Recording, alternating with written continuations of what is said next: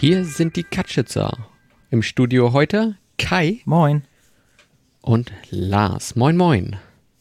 Ja, hier sind wir bei unserer Nullnummer. Wir zeichnen jetzt tatsächlich das erste Mal auf und hoffen, dass ihr uns jetzt schon das erste Mal dann zuhört. Entweder na, heute, ne, zu der Chronistenpflicht nach. Wir haben den 6. Juni 2020. Wir zeichnen auf irgendwie mitten am vorläufigen Ende vielleicht der Corona-Krise ähm, und zeichnen natürlich remote auf. Wer sind wir? Wie eben schon gehört, das sind Kai und Lars und wir sind zusammen die Katschitzer und machen diesen Podcast. Ja, äh, ich würde mich einfach äh, kurz zuerst vorstellen und dann folgt Kai. Ähm, und dann machen wir weiter. Und zwar, welche Verbindung habe ich mit dem Cutschutz? Wie bin ich da hingekommen? Ich bin irgendwie mal, eigentlich hat mich der Klavierunterricht zum Cutschutz gebracht quasi. Also Klavier konnte das Kind nicht ordentlich spielen, also ist es zur Jugendfeuerwehr gegangen worden. Und bei der Jugendfeuerwehr fand es das Ganze gut und dann ist es bei der Feuerwehr geblieben und ähm, als äh, junger Erwachsener dann die Organisation von der Roten Hilfsorganisation der Feuerwehr dann gewechselt zur Weißen äh, Hilfsorganisation und da dann halt im Katschutz verpflichtet bei den Johannitern, als man sich noch verpflichten musste, um ähm, dem Wehrdienst zu entkommen. Ja, so bin ich zum Katschutz gekommen, habe meine Verpflichtung da, sechs Jahre müssen es gewesen sein, soweit dann abgeleistet und dann, wie ich es auch gerne den Kollegen so häufig sage, dann bin ich halt auf dem Trip hängen geblieben und bin heute noch bei den Johannitern, mache da Katastrophenschutz ähm, und äh, den ganzen Kram, den wir bei den Johannitern halt sonst noch so machen im Sanitätsdienst und in der Betreuung. Wie lange mache ich das eigentlich schon? Das frage ich mich auch immer wieder und versuche nachzuzählen. Ich glaube, mittlerweile müssten es irgendwo bei zwölf Jahre sein bei den Johannitern und dann halt eben noch etliche Jahre vorher ähm, entweder bei der Feuerwehr beziehungsweise natürlich auch schon vorher bei der Jugendfeuerwehr. Und ähm, zum Podcasten gekommen, ja, ich bin jemand, der sehr viel Podcast konsumiert. Also wirklich auf äh, Bahnfahrten im Auto. Ähm, mittlerweile gewinnt da der Podcast eigentlich schon fast immer gegen das äh, klassische FM-Radio und ähm, da höre ich einfach sehr, sehr viel Podcast. Das kann zu Hochzeiten irgendwie gute zwei bis drei Stunden pro Tag sein, wenn ich auf dem Weg zur Arbeit bin oder zurück. Und ähm, daher halt diese Podcast-Neigung und äh, wenn man viel Podcast hört, dann möchte man irgendwann auch mal einen selber machen. Vielleicht fehlt einem nur so ein bisschen das Thema und das hat durchaus lange gedauert, bis ich dann auf das Thema gekommen bin, mich mit Kai zusammengesetzt hat, habe und ähm, wir diesen Podcast begonnen haben, den ihr jetzt hört. Ja, also der Schuldige quasi daran ist tatsächlich Lars. Er hat mich davon überzeugt. Er hat mich auch zum Podcast hören gebracht. Ähm, Im Moment dadurch, dass ähm, ich im Hauptberuf Veranstaltungstechniker bin und aufgrund der derzeitigen Lage halt etwas weniger zu tun habe, bin ich auch etwas weniger Podcast belastet, weil ich einfach seltener zur Arbeit fahre. Aber ansonsten höre ich auch mittlerweile auf dem Weg zur Arbeit und von der Arbeit nach Hause und je nachdem, wie viel zu tun ist, auch manchmal während der Arbeit Podcast. Ich versuche gerade äh, den methodisch inkorrekt Podcast aufzuholen und bin jetzt relativ gut dabei. Ja, ich bin relativ durch Zufall zum äh, Katastrophenschutz gekommen. Ich habe ähm, im Gegensatz zu Lars weiß ich ziemlich genau, wann ich angefangen habe. Ich habe 2011 mein Abitur in Hessen gemacht und anschließend nicht direkt eine Ausbildungsstelle gefunden als Veranstaltungstechniker und bin daraufhin sehr kurzfristig zu einem FSJ bei den Johannitern in Hessen gekommen, habe dort als Telefonist im Service Center gearbeitet ähm, und hatte dadurch auch viel Kontakt zu den Ehrenamtlichen, die jeden Dienstagabend ähm, zum Gruppenabend kamen. Bin so dann irgendwann ins Ehrenamt dazu gestoßen, also irgendwann ziemlich genau zum Jahreswechsel 2012. habe dann dort auch meine Ausbildung gemacht ähm, zum Sanitätshelfer. Bin im Sommer 2012 hier nach Hamburg umgezogen. Ich weiß gar nicht, ob du das erwähnt hattest. Wir sind in Hamburg. Ähm, Stimmt, wir sind beide aus Hamburg. Also, was heißt aus Hamburg? Du bist nicht aus Hamburg, ich bin aus Hamburg. Wir sind beide in Hamburg. Genau. Ich bin nach Hamburg gezogen für die Ausbildung 2012. Seitdem bin ich hier in dieser schönen Stadt. Ähm, bin nach einem halben Jahr und etwas ähm, Anfangsschwierigkeiten der Kontaktaufnahme bei den Johannitern hier in Hamburg gelandet und seitdem äh, ja hier aktiv, habe hier mittlerweile meinen Gruppenführer gemacht und kümmere mich so um IT und Einsatzkoordination im Ehrenamt. Ja, ähm, dann werde ich einfach mal weitermachen und äh, versuchen, das zu erläutern, äh, was wir hier eigentlich machen wollen. Und äh, zwar unser schönes Sendungskonzept. Die Motivation dahinter, einfach, naja, das, was wir, womit wir tatsächlich etliche Stunden unserer Freizeit ähm, verbringen, einfach mal auch den Leuten nahezubringen. Oft hört man so im Bekanntenkreis, wissen das eigentlich alle, ähm, was man da tut. Ähm, manche wissen auch, wie viel man da tut. Äh, ja, bei manchen eher schmerzlich. viele haben auch keine Chance, es nicht zu wissen, weil, also zumindest bei mir und wahrscheinlich auch bei dir, Lars, geht da einfach verdammt viel Freizeit. Ich möchte nicht sagen drauf, aber wird ganz viel Freizeit ähm, rein investiert. Genau, also ich glaube, angefangen habe ich, da habe ich noch drüber nachgedacht, wie ich die geforderten 200 Stunden in so einer Cutschutzverpflichtung, wie ich die überhaupt rumbringen soll, also wie das überhaupt funktionieren kann. Waren das 200 pro Jahr oder über die gesamte Zeit? Das waren Zeit? 200 pro Jahr. Ach, das, okay, und rückblickend würde ich sagen, geht das relativ entspannt. Genau, das war irgendwie so mein, mein erstes Jahr, da habe ich gedacht, oh Gott. Und äh, dann ähm, waren irgendwie die ersten 200 Stunden weg und es war noch so viel vom Jahr über in den Folgejahren, ähm, was dann irgendwie gipfelte in irgendwie 400, 600 Stunden und mehr ähm, mit Jahren, wo wir wirklich viel zu tun hatten, wo man auch wirklich viel gemacht hat, ähm, wo man dann auch aufpassen muss, wie viel das tatsächlich so an Zeit einnimmt in einem Leben. Aber es ist eine tolle Erfahrung. Ähm, ja, und genau dieses äh, Arbeiten im Ehrenamt bei ähm, Hilfsorganisationen aller Art, ähm, das ja, wollte ich ganz gern ein bisschen näher bringen und vor allem hatte ich halt auch geguckt, wo ist denn noch so eine Podcast-Nische, die man füllen kann, wo man halt Dinge schön erklären kann, von denen vielleicht nicht so viele so genau Bescheid wissen. Und da habe ich dann gedacht, das könnte eigentlich dieses Ehrenamt sein, was ich da halt eben innehabe und wo ich halt so viel Zeit reinstecke, dass wir darüber einen Podcast machen. Und zwar über die vielen Facetten von Ehrenamt in den Hilfsorganisationen und im Katschutz, von denen wir eigentlich gar keine Ahnung haben. Also wie gesagt, ich war mal bei der Feuerwehr eine Zeit lang, habe da so ein bisschen Hintergrundwissen immer noch, so Dinge, die da einfach nicht aus dem, aus dem Kopf gehen, schon aus Jugendfeuerwehrzeiten.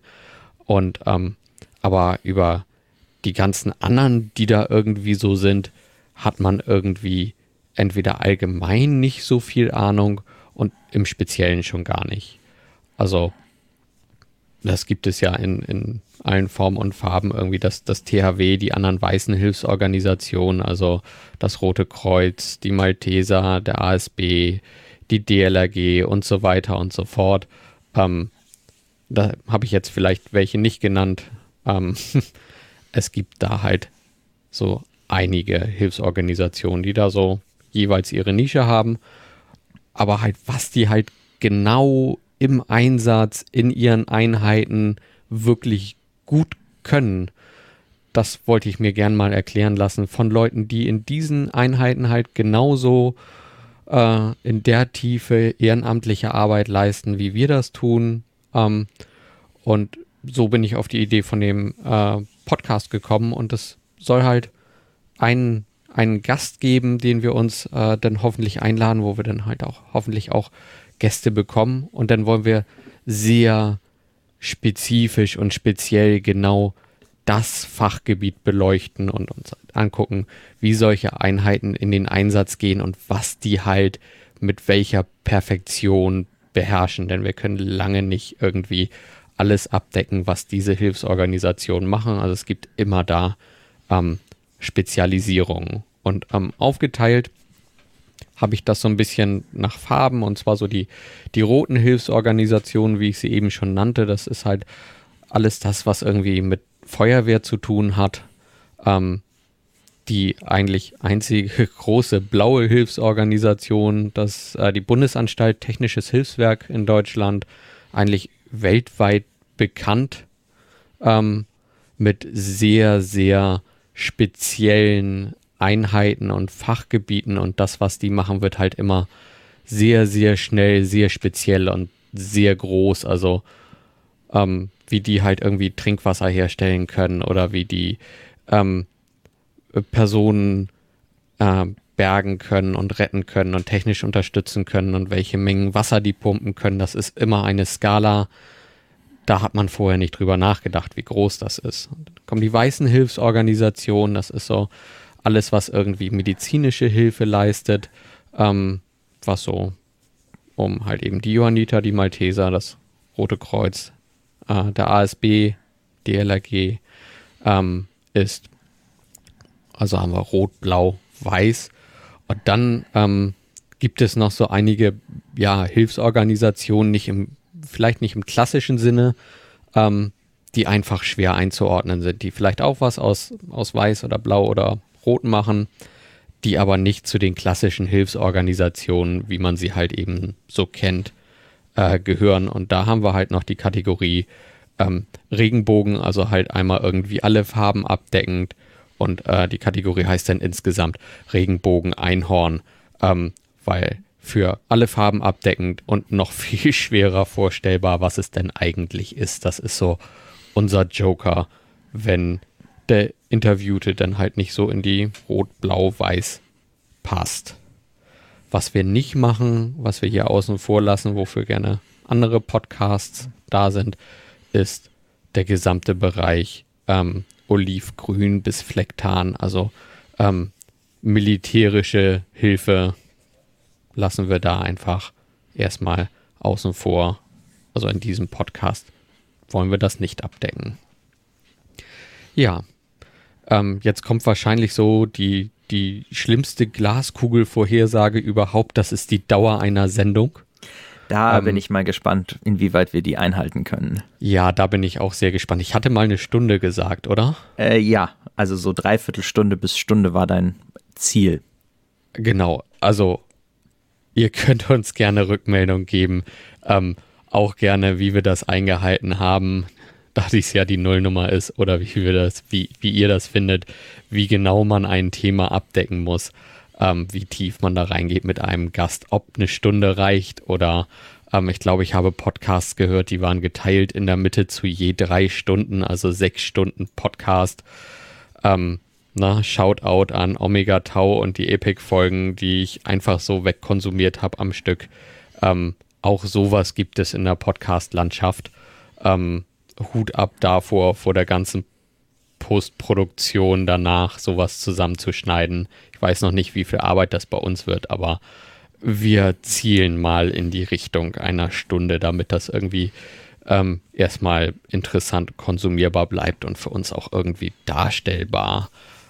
Ja, so viel zum Sendungskonzept. Kai, ähm, unser Einstieg ins heutige Thema ja. Geschichte des Zivil- und Katastrophenschutzes. Richtig, da mit diesem schönen Thema hast du mich betraut. Ähm, vielleicht sollte man als erstes einmal sagen, was ist Zivilschutz, was ist Katastrophenschutz?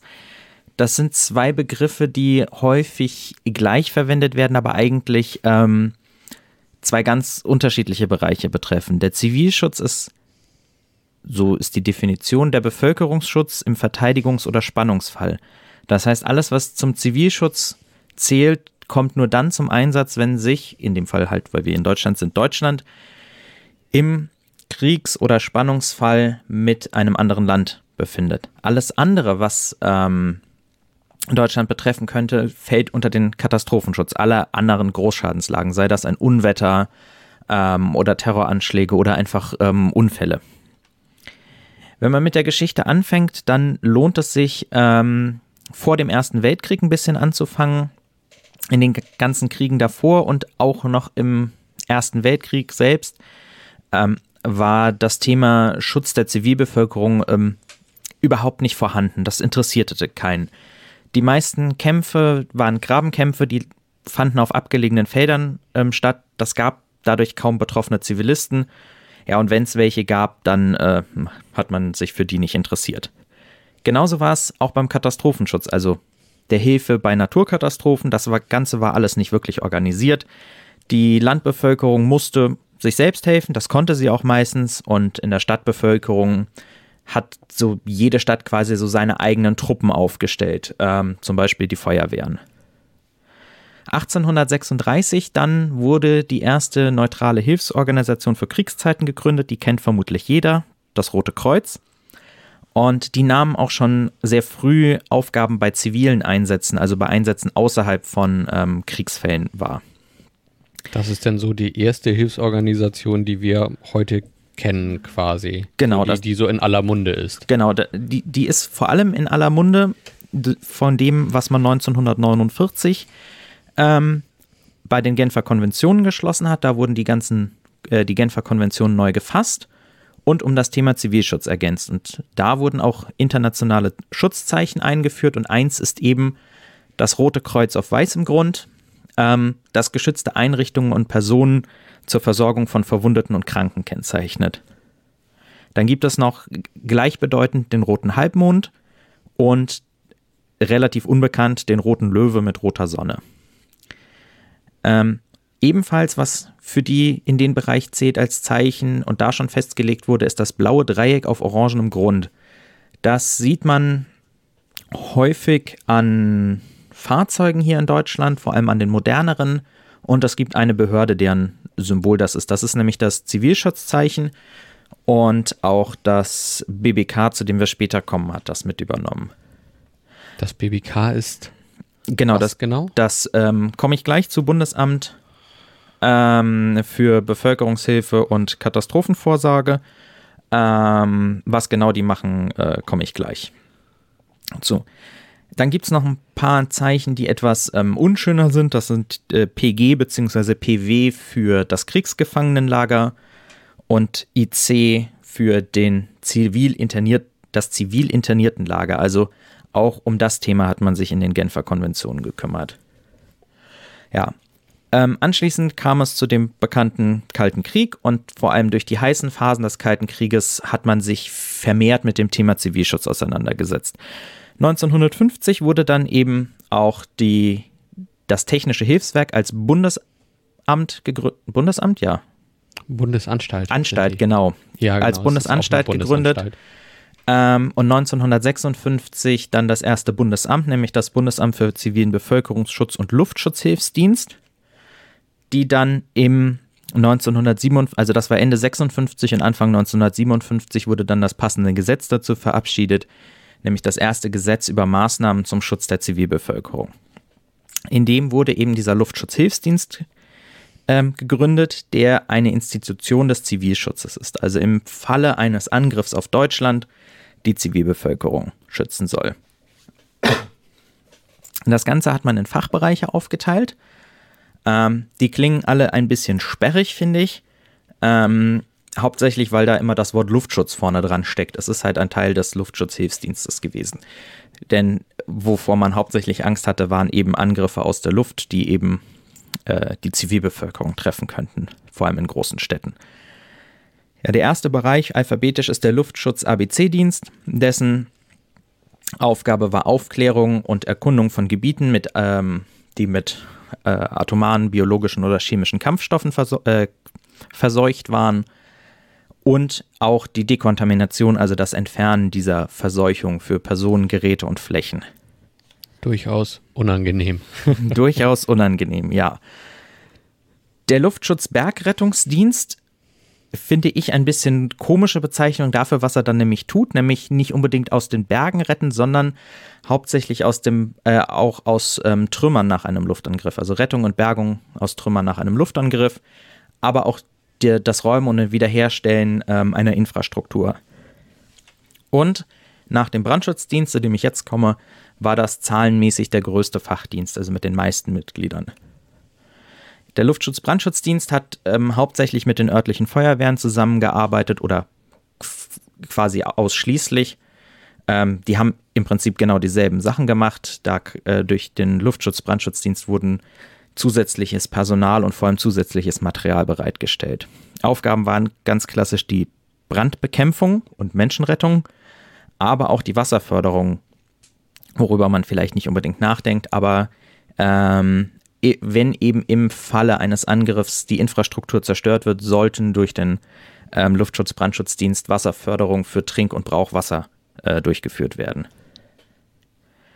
Der Luftschutz-Fernmeldedienst ähm, hat, hatte die Aufgabe, nach einem Luftangriff und ähm, die zerstörten Kommunikationseinrichtungen zu ersetzen und so die Kommunikation innerhalb des Luftschutzhilfsdienstes aufrechtzuerhalten. Ich will immer Lust Bäh. Lustschutz, Lustschutz sagen. Schutz. Ja, das ja, ist so ein. Dann gibt es den, gab es den Luftschutz Lenkungs- und Sozialdienst. Ähm, dessen Aufgabe war eben die Lenkung von Flüchtlingsströmen aus ausgebombten Städten ähm, und der, die Betreuung und der Betrieb von Notunterkünften.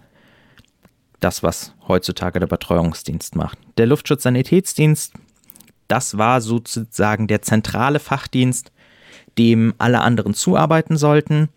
Der hatte die Aufgabe der Versorgung von Opfern nach Luftangriffen, zum Beispiel mit Feld-OPs oder Krankentransportzügen. Dann gab es noch als letzten den Luftschutz-Veterinärdienst, der eben die Landwirte beim Schutz von Vieh nach und bei Luftangriffen schützen sollte, aber auch die Sicherstellung der Versorgung mit Lebensmitteln der Zivilbevölkerung. Wie schon gesagt, der Luftschutzhilfsdienst hat mit bestehenden Hilfsorganisationen zusammengearbeitet, also im Bereich Brandschutz mit den Freiwilligen Feuerwehren, die Bergrettung, also der, der Bergungsdienst quasi mit dem Technischen Hilfswerk, die Sanitätsdienste mit den so gerne genannten weißen HIOX, also Deutsches Rotes Kreuz, DLRG, ASB, JUH und MHD. Ja, 1968 hat man das Ganze dann wieder abgelöst, hat das Gesetz zum erweiterten Katastrophenschutz verabschiedet, den LSHD, also Luftschutzhilfsdienst, aufgelöst und ähm, also die Personalverhaltung und gesagt, alles, was jetzt an Personal benötigt wird, das kommt eben aus dem erweiterten Katastrophenschutz. Ähm, ja. Dann ähm, kamen diverse Gesetze, die eben ein bisschen die weitere Ausrüstung sicherstellen sollten ähm, auch ähm, um das Material in Friedenszeiten für den Katastrophenschutz zu nutzen. Ähm, denn eigentlich ist Zivilschutz Bundesaufgabe und Katastrophenschutz Landesaufgabe und durch diese Gesetze wurde eben es ermöglicht, dass Bundesmittel auf, auf Landesebene genutzt werden konnten. Dann gab es das Zivilschutzneuordnungsgesetz, in dem die ganzen festen Vorgaben ähm, entfallen sind und in dem das Ganze gesagt wurde, jedes Land soll sich selbst drum kümmern. Also äh, Bundesland. Man hat dann Ende 2011, Anfang zwei, äh, 2001, Anfang 2002 festgestellt, das war eine blöde Idee. Da waren so ähm, zwei Sachen, die ähm, zwei neue ähm, Gefahrenquellen quasi ähm, vor Augen geführt haben. Das waren einmal die Anschläge vom 11. September in den USA und dann anschließend im Sommer 2002 die Flutkatastrophe in Süddeutschland oder mehr oder weniger Deutschland, in dem eben viele benachbarte Bundesländer betroffen waren, sodass man eben nicht mal eben aus Hilfe aus dem Nachbarbundesland zurückgreifen konnte. Also betroffen waren Bayern, Sachsen, Sachsen-Anhalt, Brandenburg, Niedersachsen, Thüringen, Mecklenburg-Vorpommern und Schleswig-Holstein. Also wie man merkt, ganz schön viel. Da erinnere ich mich immer dran und denke immer daran, dass eigentlich irgendwie so für uns als Hamburger kommt die Flut immer von der anderen Seite. Das ist irgendwie, bei uns ist irgendwie die Deutsche Bucht und die Elbe gefährlich und halt die, die anderen Flüsse, die so ins Landesinnere gehen. Und, und damals hieß es so, wenn, wenn der Scheitel dieser Welle dann halt eben in Hamburg ankommt, dann ist der halt irgendwie einen Meter hoch oder sowas. Und da dachte ich immer, oha, bei uns kommen die Gefahren eigentlich dann von See und nicht aus der Richtung äh, Landesinnere, wo das halt eben zum Beispiel in Sachsen ein großes Problem war, dass das Wasser halt äh, ja, schwierig abfließt. Genau. Daraufhin hat man tatsächlich in Deutschland reagiert und zum 1. Mai 2004 das BBK, gegründet, also das Bundesamt für Bevölkerungshilfe und Katastrophen. Nein. Bundesamt für Bevölkerungsschutz und Katastrophenhilfe. Ich krieg's immer falsch rum zusammen. Dessen Aufgabe eben die Verzahnung, so nennen sie es selbst, der Hilfspotenziale von Bund und Ländern ähm, hauptsächlich durch die Koordinierung ist. Es wurde dann auch das GMLZ eingerichtet, das gemeinsame Melde-, Melde und Lagezentrum von Bund und Ländern, in dem eben die ganzen, an das die ganzen Führungsstäbe auf örtlicher Ebene melden, ähm, Anforderungen stellen, was quasi als zentrale Stelle den, den Überblick behalten soll. Und so ist auch im Moment so das Konzept im Bevölkerungsschutz und im Zivilschutz.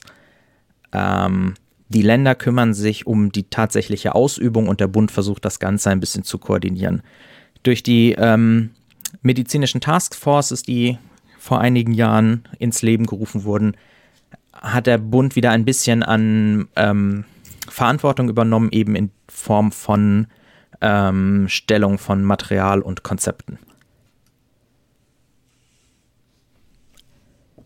Ja, so viel erstmal zur Geschichte ähm, des Katastrophenschutz und Zivilschutzes. Ja, und heute stehen wir da und machen das eigentlich immer noch. Also den Sanitätsdienst kennen wir noch so. Der Brandschutzdienst, den kennt auch jeder aus äh, seiner Heimat. Die ganzen Leute, die so einem helfen, wenn man die 112 anruft, meistens. Ähm, nur, dass da überall nicht mehr Luftschutz davor steht, anscheinend. Das sind so die Dinge, die übrig geblieben sind, oder? Genau, also heutzutage gibt es ein paar mehr Fachdienste, also man hat das ein bisschen mehr aufgesplittet. Es gibt immer noch ähm, den ABC-Dienst, es gibt immer noch den Bergungsdienst, es gibt neu den Betreuungsdienst, ja, wobei neu ist ja auch falsch gesagt, das ist das, was früher der Lenkungs- und Sozialdienst übernommen hat.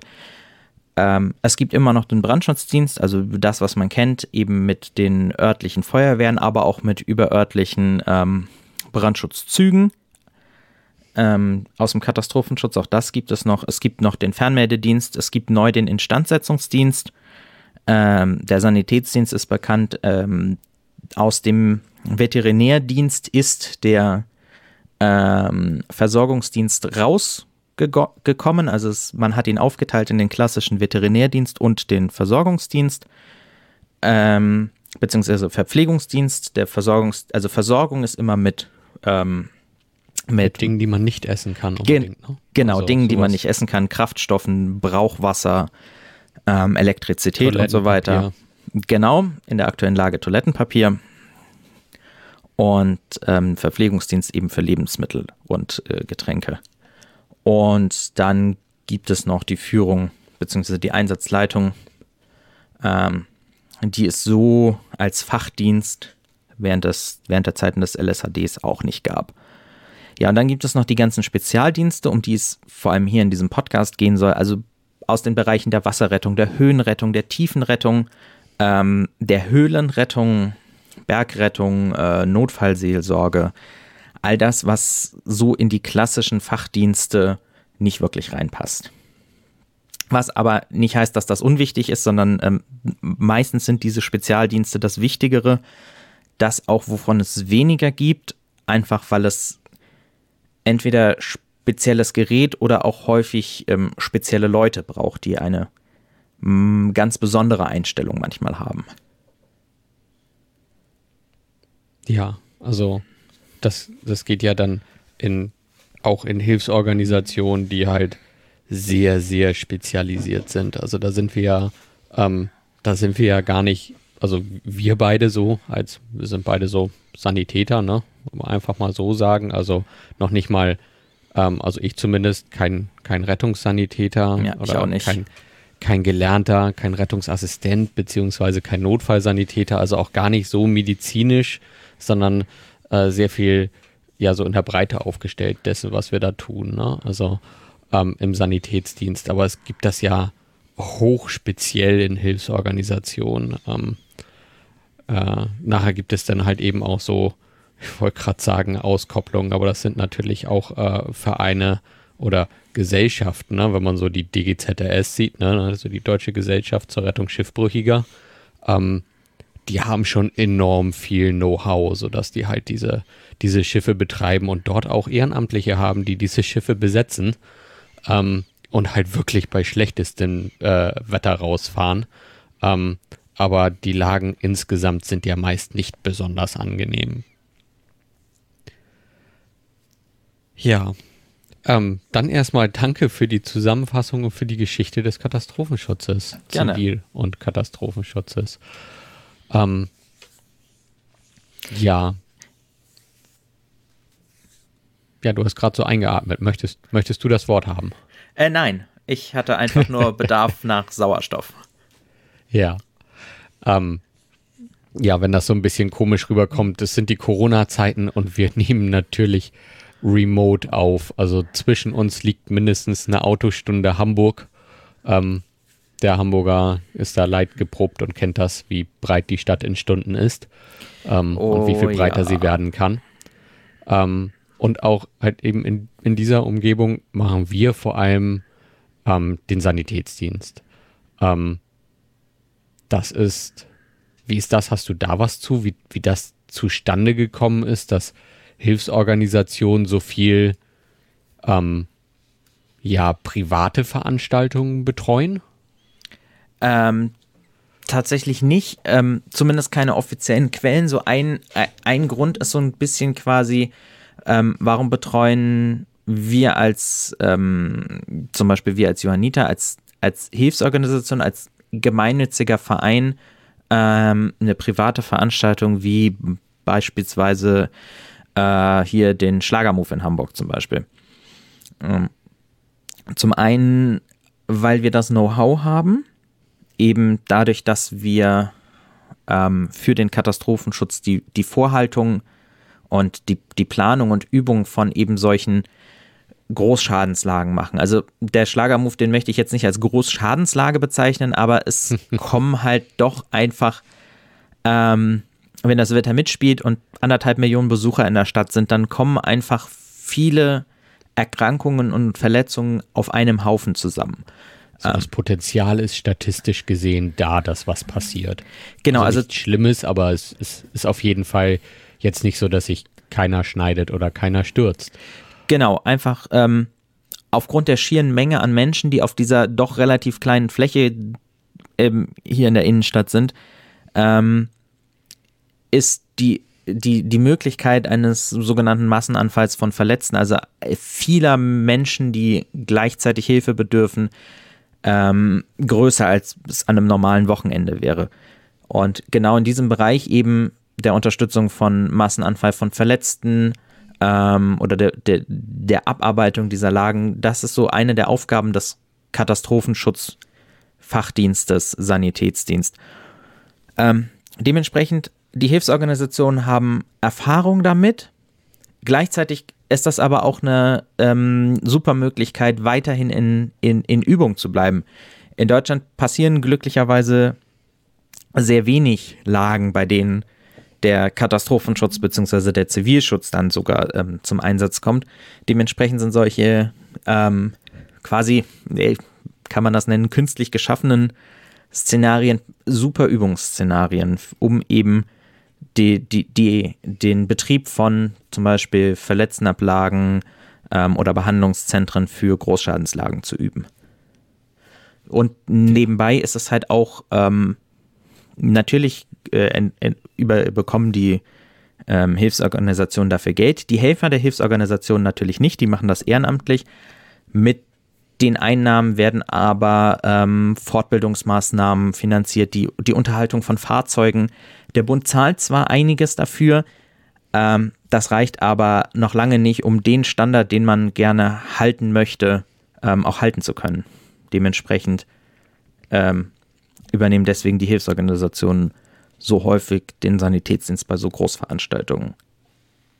Genau, und Fahrzeuge, die in der Vorhaltung sind, müssen ja halt eben auch ähm, gepflegt und gewartet werden. Und ähm, meistens sind das so die, die LKWs, die irgendwie 30 Jahre lang halten sollen. Und ähm, wenn sie dann gebraucht werden, sollen sie auch funktionieren und sollen nicht eine, eine Reife, eine Reifenfläche ähm, eckig gestanden haben und ähm, beim ersten Mal anlassen halt keinen Mucks mehr von sich geben, sondern ähm, so eine Vorhaltung soll halt auch funktionieren. Und da ist der, der Sanitätsdienst, wie wir ihn so kennen, also so dieser Sanitätswachdienst auf Veranstaltungen, ähm, ist halt ja Übung für den Helfer, ähm, manchmal ein bisschen Belastungsprobe für das Material, ähm, na, so ein Zelt mal wieder aufgebaut, das irgendwie ne, sonst fünf Jahre eingelagert ist und gar nicht bewegt wird.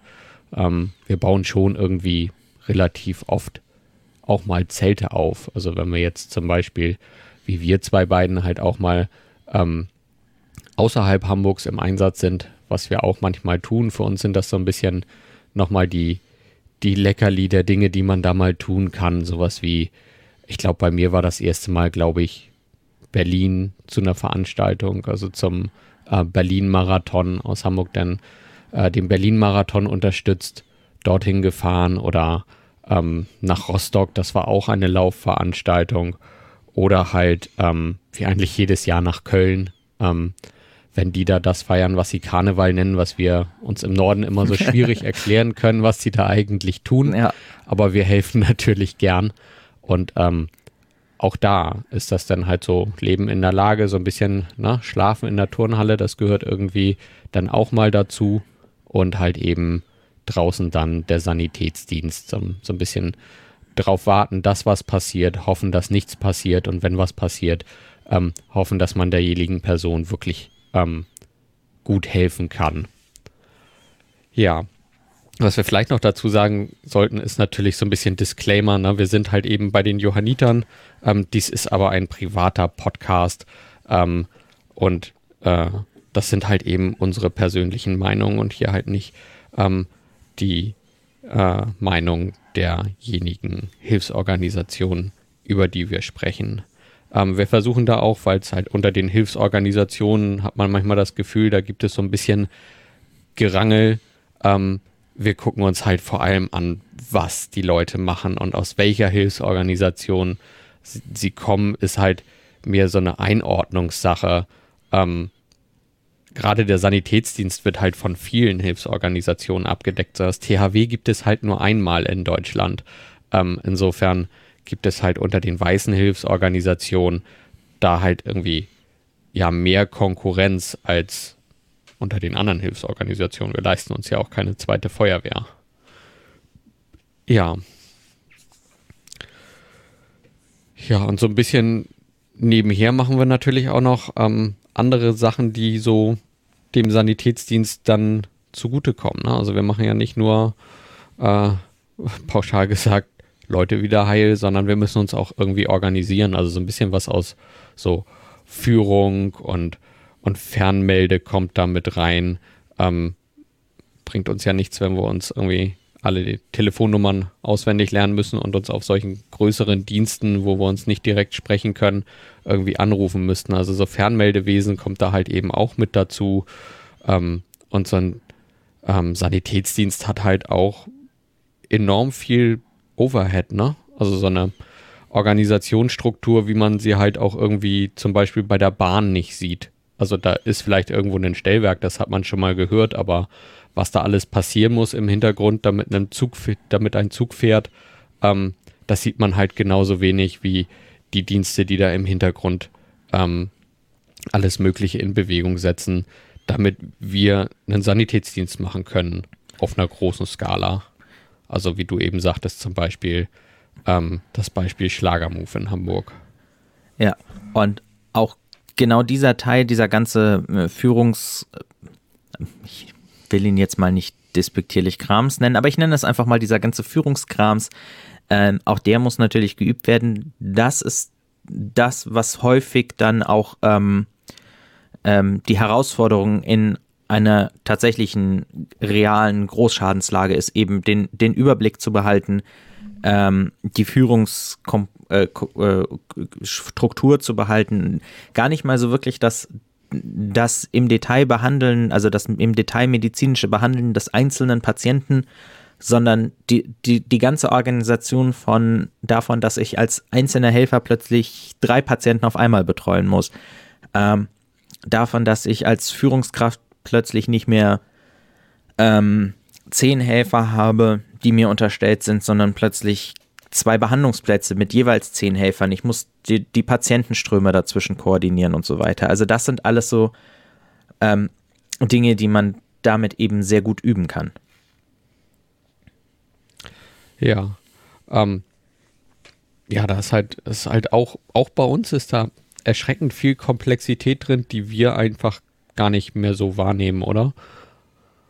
Also, was wir da alles organisieren, was irgendwie wie kommuniziert werden muss. Und man hört eigentlich irgendwie auch bei uns jeden äh, langjährigen Helfer, wenn es dann halt so um ganz große Strukturen geht, ähm, die wir dann da haben, wenn, wenn die Einsätze halt eben entsprechend groß sind. Also jeder Helfer, den hört man irgendwie einmal kurz seufzen, wenn das Wort Stab durch den Raum geht und ein Einsatz stabsmäßig organisiert ist. Das klingt immer so toll, das wird oft so als gute Organisation, es also sicherlich ist es auch irgendwo eine gute und strukturierte Organisation, aber für den Helfer, der so ganz unten ist, halt so der, der Helfer, der mit jemandem anders noch irgendwie so ein Fußtrupp ist oder sowas, der ist halt irgendwie ähm, ja maximal weit von einem Einsatzstab entfernt. Genau, für den, liegen. für den ist das ein großes schwarzes Loch, in dem das Informationen kommen und anders als beim echten im Universum halt auch ab und zu mal Informationen wieder rauskommen.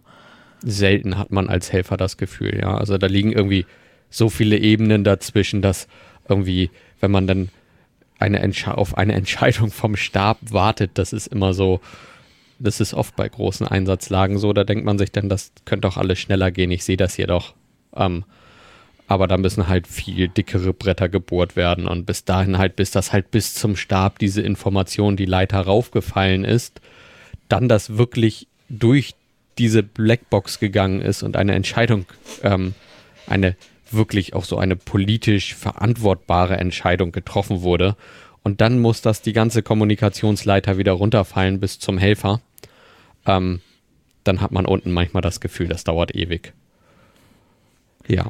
Ja, ja sowas bringen wir auch mit. Und ähm, in anderen Organisationen wollen wir das halt auch mal beleuchten, denn wir haben halt beide, glaube ich, um das einfach mal vorwegzunehmen, doch in vielen Dingen halt relativ wenig Ahnung. Und da wollen wir uns dann, ähm, so der Plan, Gäste zu einladen, ähm, mit denen wir dann halt einfach über ihre Fachgebiete sprechen und dann halt auch wirklich so ins Detail gehen. Also da bei mir so die ähm, Ideen gehen so bei uns zum Beispiel, wo ich schon keine Ahnung von habe und das ist noch die gleiche Organisation, ist halt ähm, in den Tiefen der Rettungshundearbeit oder unserer Staffeln, die wir noch so haben. Also ich bin auch eine Zeit lang Motorrad gefahren, aber wir haben auch eine aktive Motorradstaffel und ähm, da habe ich auch recht wenig Ahnung. Und dann geht es in die anderen Organisationen, die ähnliches unterhalten, aber vielleicht auch ähm, ja, tauchen oder aus Höhen retten oder gerade beim THW wieder sehr spezielle Dinge machen. Und genau da wollen wir hin und halt nicht so viel Overhead zeigen davon, sondern halt zeigen, was machen die in einem Einsatz genau. Und äh, ich hoffe, das werden schöne Themen, die wir euch dann so näher bringen können und wo ihr dann auch gerne natürlich Fragen stellen könnt, ähm, die wir dann auch versuchen werden zu klären mit unserem dann eingeladenen Experten. Ähm, und ja, euch ein schönes Thema machen, dass wir alle gemeinsam was lernen, weil wir das eigentlich auch gar nicht so genau wissen. Und da hoffe ich, da sind wir dann in der guten Position, ähm, die Fragen zu stellen. Und ich glaube, also mit unserem heutigen Thema der Geschichte und des, des Zivil- und Katastrophenschutzes, dargebracht von Kai, ähm, sind wir soweit durch, sind hier so ein bisschen ins, ins organisationstechnische Schwafeln gekommen. Ja. Ähm, ich denke, für unsere, für unsere Nullnummer sollte das erstmal genug sein. Wir hören uns dann beim nächsten Mal, wenn wir dann hoffentlich unseren ersten Gast haben und unser erstes Fachgespräch über halt ja, mit einem Experten über ja, die Fachdienste aus einer anderen Organisation, über Einsatzthemen, was sie machen, was man dafür machen muss, wie man da hinkommt, wie man das selbst vielleicht machen kann, ähm, sprechen. Und ich hoffe, ihr habt da Spaß dran. Ja, und sobald wir wissen, um welches Thema es geht, teilen wir euch das natürlich mit. Folgt uns auf Twitter. Äh, wie heißen wir da, Lars? Ähm, wir heißen, wie der Podcast hoffentlich auch, die Katschitzer ähm, mit UE. Ja. Also die Katschüitzer zusammengeschrieben. Ähm, da twittern wir auch. Im Moment ist das noch nicht so viel. Da steht jetzt gerade drin, wir zeichnen auf und uns folgt keiner. Ähm, mal sehen, wo wir in einem Jahr sind oder wie gut das hier alles dann überhaupt funktioniert ähm, und wie wir in diese Podcast-Szene eintauchen. Ähm, Kai, wir haben auch noch eine Website, oder? Ja, auch da die katschützer.de, entweder mit Ü oder mit UE, ihr könnt beides verwenden. Ähm, der Feed selbst äh, läuft über die Domain mit UE, damit er international verfügbar ist. Auch wenn ich im Moment nicht daran glaube, dass wir so viel internationales Publikum haben werden. Nee, wir sind da halt, ähm, ja, es sei denn, wir machen tatsächlich mal eine Folge in Englisch, aber ich glaube, ähm, das wird dann die Ausnahme bleiben erstmal, weil da wieder einzutauchen und da im Moment an Interviewpartner zu kommen, könnte schwierig sein, aber wenn ihr da was für uns habt, ähm, schreibt uns, ne? At die Katschützer bei Twitter oder über unsere Webseite.